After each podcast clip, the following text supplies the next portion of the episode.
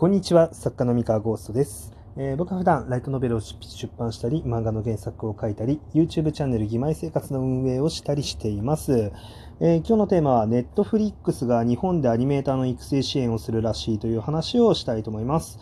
えーまあ、本日2021年2月12日の、えーニュース記事が上がってまして、こちら、え日経新聞さんかな？の、電子版で上がってたんですけれども、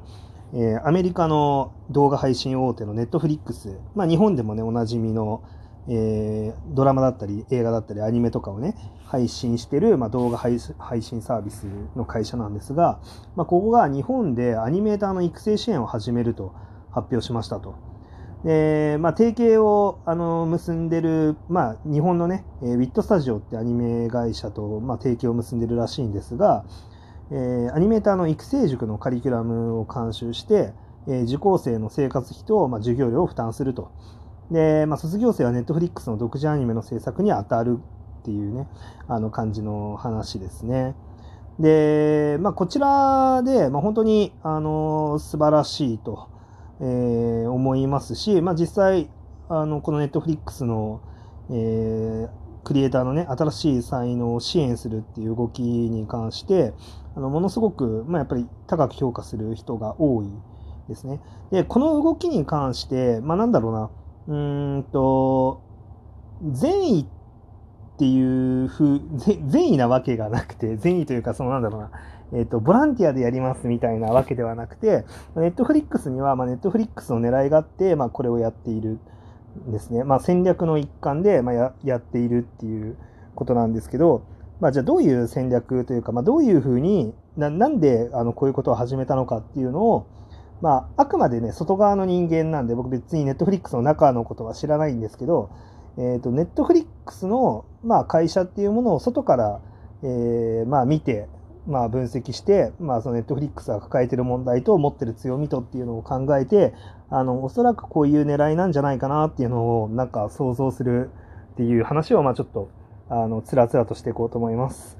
はい。えー、なので、まあ、ちょっと人によってはね、退屈な話になるかもしれないんですけれども、まあ、こういうのをね、面白いとか楽しいって思って、まあ、もらって聞いてくれる人は、まあ、ちょっと聞いてくれればいいかなと思ってます。で、もともと、えっと、ネットフリックスのちょっと国内での立ち位置とかっていうのがどういうものか、で、何を従ってるのかみたいなのをちょっとお話ししようかなって思うんですけど、えっと、ネットフリックスって、あの、アメリカではもう圧倒的シェア1ぐらいの、えー動画配信サービスなんですね。で、でしか、そのやっぱり、えー強いのが、そのネットフリックスって、そのサブスクであの稼いだあの大量の資金を使って、えー自分たちでも作品を作ってると。えー自社オリジナルコンテンツ、ネトフリのオリジナルコンテンツを作って、あのネトフリでしか見れない作品、あのそそれもしかも優れた作品っていうのをたくさん出して、えーお客さんを増やしてると。うん、ネトフリでしか見れないものがたくさんあるから、じゃあネトフリに登録しようって言って、まあ、入ってきてると。で、それで圧倒的なんですが、えっ、とね、実写の方の分野では、それでネトフリオリジナルのめちゃめちゃすごい作品、めちゃめちゃ面白い作品っていうのがたくさん出てきて、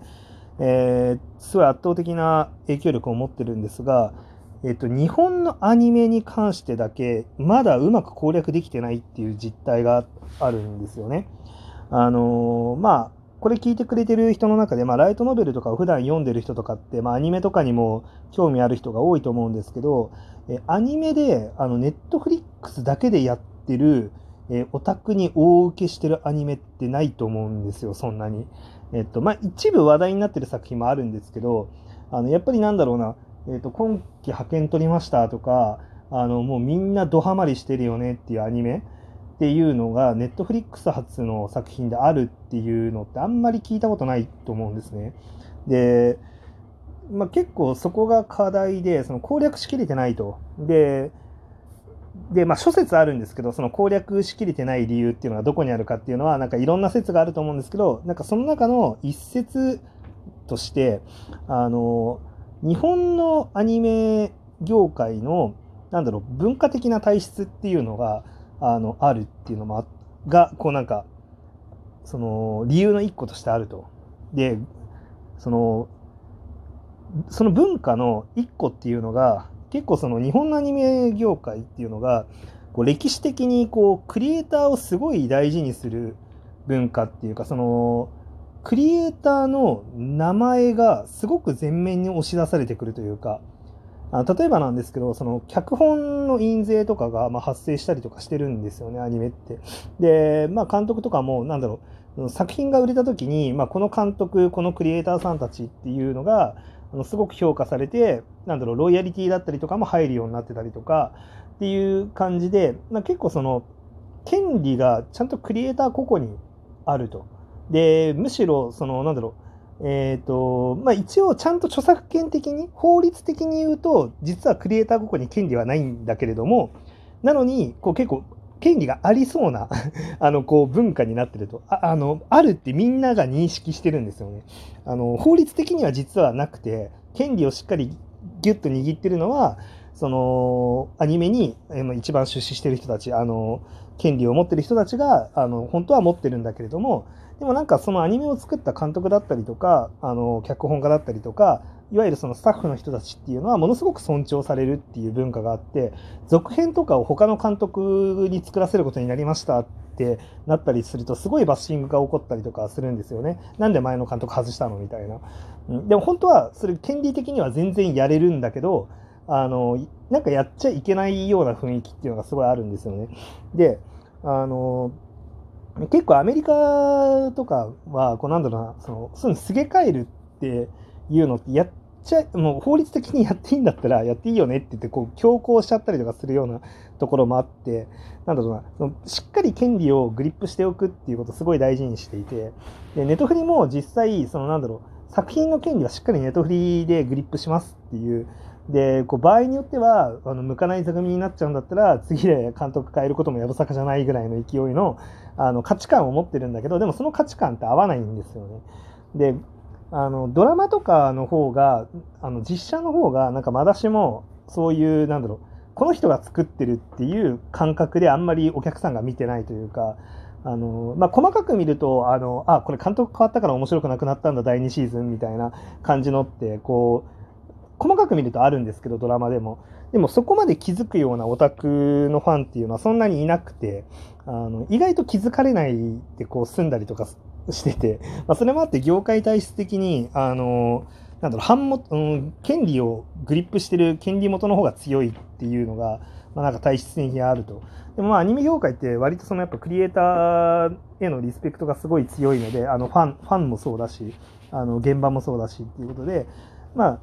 やっぱりその、なんだろうな、まあ、クリエイターの意思っていうのはすごい大事だし、そのクリエイターにしっかりロイヤリティも払っていくっていうのが大事だと。で、まあ、ただそのネットフリックスは、そのクリエイターさんは、ちゃんと大きいお金で雇うっていうことはするけど、あの、ロイヤリティは、あの、基本、どれだけ成功してもネットフリックスだよねっていう感じに、まあ、なりがち、なりがち。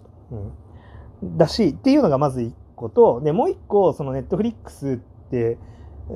いうところに、そのアニメ、まあ、日本のすごい有力なアニメーターさんだったり、アニメ会社だったりとかが、えっと、なんだろうな、そのネットフリックスだけに作品を提供するっていうのに乗り切れない理由もやっぱりあって、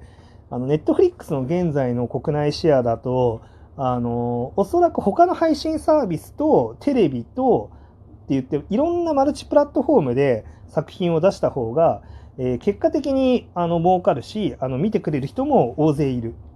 で、やっぱりアニメーターさんたちは見てくれる人が大勢いるところに作品を投げたいので、ネットフリックス独占契約になっちゃうと、あのちょっと厳しいよねっていう感じで、そのネットフリックス独占契約じゃなくて、まあ、いろんなプラットフォームであのさあのアニメを出して、で、楽しんでもらいたいっていうアニメーターアニメーターさんだったりとか、まあ、監督さんは多いし、あの実際、その儲かる金額もネットフリックスがいくらあの高いお金であの制作費用を出そうとも、えー、まあ、多分マルチプラットフォームにあの配信権を売った方が、まあ、結果的に高いよねっていうことが多いっていう。で、まあ、っていう課題があると。で、ネットフリはなんかそういう、なんだろう、それでアニメ業界の、そのなんだろうな、才能をあのガシッと確保しておくっていうのが現状まだ難しいんですよね。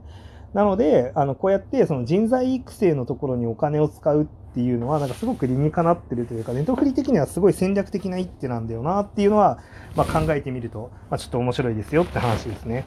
なんか、これはあの、まあもちろん半分は全員、あの半分はそのアニメの文化っていうのにしっかり投資をしていって、そのアニメの文化を大事にしようねっていうのは多分半分その意思はあって、で、もう半分ではそのネットフリックスにもうちょっと忠誠心の高い人、あのネットフリックスにお世話になったから、ネットフリックスにあのしっかりその作品を、ネットフリックス用の作品を作るっていうのに協力してくれる人材っていうのを、えっと、その、プロになる前の段階からしっかり育てて、あの、そういうアニメーターっていうのをたくさんあの育てて、ネットフリックスのための作品を作ってもらいたいっていう下心が半分